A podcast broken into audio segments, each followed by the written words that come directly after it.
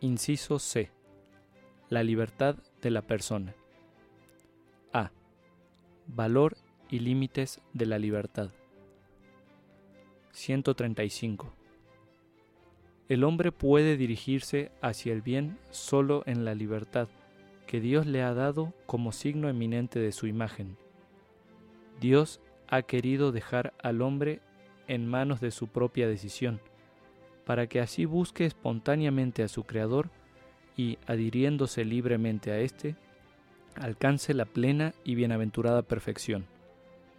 La dignidad humana requiere, por tanto, que el hombre actúe según su conciencia y libre elección, es decir, movido e inducido por convicción interna personal y no bajo la presión de un ciego impulso interior o de la mera coacción externa. El hombre justamente aprecia la libertad y la busca con pasión. Justamente quiere y debe formar y guiar por su libre iniciativa su vida personal y social, asumiendo personalmente su responsabilidad.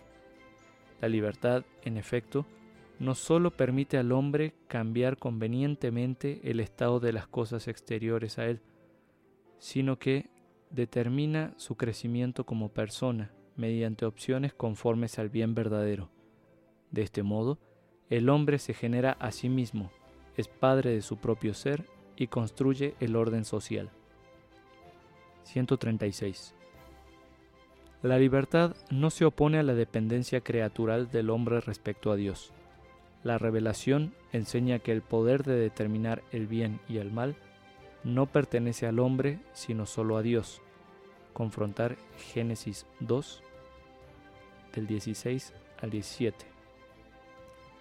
El hombre es ciertamente libre desde el momento en que puede comprender y acoger los mandamientos de Dios, y posee una libertad muy amplia, porque puede comer de cualquier árbol del jardín. Pero esta libertad no es ilimitada. El hombre debe detenerse ante el árbol de la ciencia del bien y del mal, por estar llamado a aceptar la ley moral que Dios le da. En realidad, la libertad del hombre encuentra su verdadera y plena realización en esta aceptación. 137. El recto ejercicio de la libertad personal exige unas determinadas condiciones de orden económico, social, jurídico, político y cultural, que son, con demasiada frecuencia, desconocidas y violadas. Estas situaciones de ceguera y de injusticia graban la vida moral y colocan tanto a los fuertes como a los débiles en la tentación de pecar contra la caridad. Al apartarse de la ley moral, el hombre atenta contra su propia libertad, se encadena a sí mismo, rompe la fraternidad con sus semejantes y se revela contra la verdad divina. La liberación de las injusticias promueve la libertad y la dignidad humana. No obstante, ante todo, hay que apelar a las capacidades espirituales y morales de la persona y a la exigencia permanente de la conversión interior si se quieren obtener cambios económicos y sociales que estén verdaderamente al servicio del hombre. B. El vínculo de la libertad con la verdad y la ley natural. 138. En el ejercicio de la libertad, el hombre realiza actos moralmente buenos que edifican su persona y la sociedad cuando obedece a la verdad, es decir, cuando no pretende ser creador y dueño absoluto de ésta y de las normas éticas. La libertad, en efecto, no tiene su origen absoluto e incondicionado en sí misma, sino en la existencia en la que se encuentra y para la cual representa, al mismo tiempo, un límite y una posibilidad. Es la libertad de una criatura, o sea, una libertad donada que se ha de acoger como un germen y hacer madurar con responsabilidad. En caso contrario, muere como libertad y destruye al hombre y a la sociedad. 139. La verdad sobre el bien y el mal se reconoce en modo práctico y concreto en el juicio de la conciencia, que lleva a asumir la responsabilidad del bien cumplido o del mal cometido. Así, En el juicio práctico de la conciencia que impone a la persona la obligación de realizar un determinado acto, se manifiesta el vínculo de la libertad con la verdad. Precisamente por esto, la conciencia se expresa con actos de juicio, que reflejan la verdad sobre el bien, y no como decisiones arbitrarias. La madurez y la responsabilidad de estos juicios, y en definitiva del hombre que es su sujeto, se demuestran no con la liberación de la conciencia de la verdad objetiva, en favor de una presunta autonomía de las propias decisiones, sino al contrario, con una apremiante búsqueda de la verdad y con dejarse guiar por ella en el obrar. 140. El ejercicio de la libertad implica la referencia a una ley moral natural, de carácter universal, que precede y aúna todos los derechos y deberes. La ley natural no es otra cosa que la luz de la inteligencia infundida en nosotros por Dios. Gracias a ella conocemos lo que se debe hacer y lo que se debe evitar. Esta luz o esta ley Dios la ha donado a la creación y consiste en la participación en su ley eterna, la cual se identifica con Dios mismo. Esta ley se llama natural porque la razón que la promulga es propia de la naturaleza humana. Es universal, se extiende a todos los hombres en cuanto establecida por la razón. En sus preceptos principales, la ley divina y natural está expuesta en el Decálogo e indica las normas primeras y esenciales que regulan la vida moral. Se sustenta en la tendencia y la sumisión a Dios, fuente y juez de todo bien, y en el sentido de igualdad de los seres humanos entre sí. La ley natural expresa la dignidad de la persona y pone la base de sus derechos y de sus deberes fundamentales. 141. En la diversidad de las culturas, la ley natural une a los hombres entre sí, imponiendo principios comunes.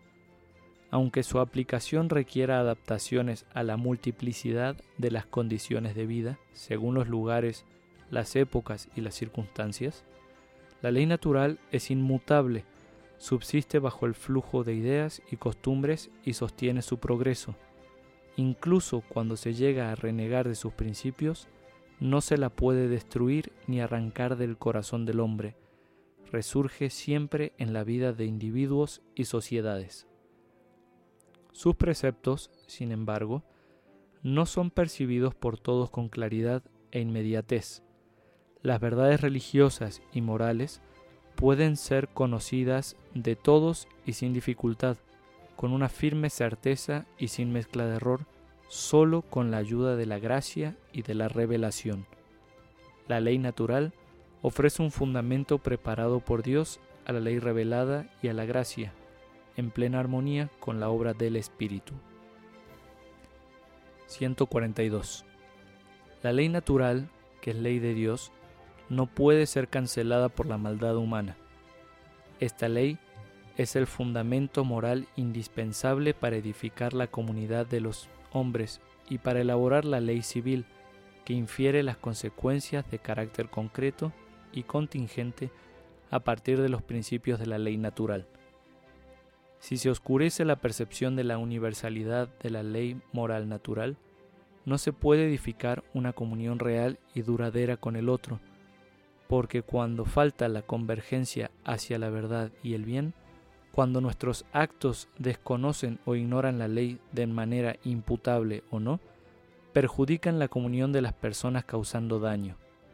En efecto, sólo una libertad que radica en la naturaleza común puede hacer a todos los hombres responsables y es capaz de justificar la moral pública.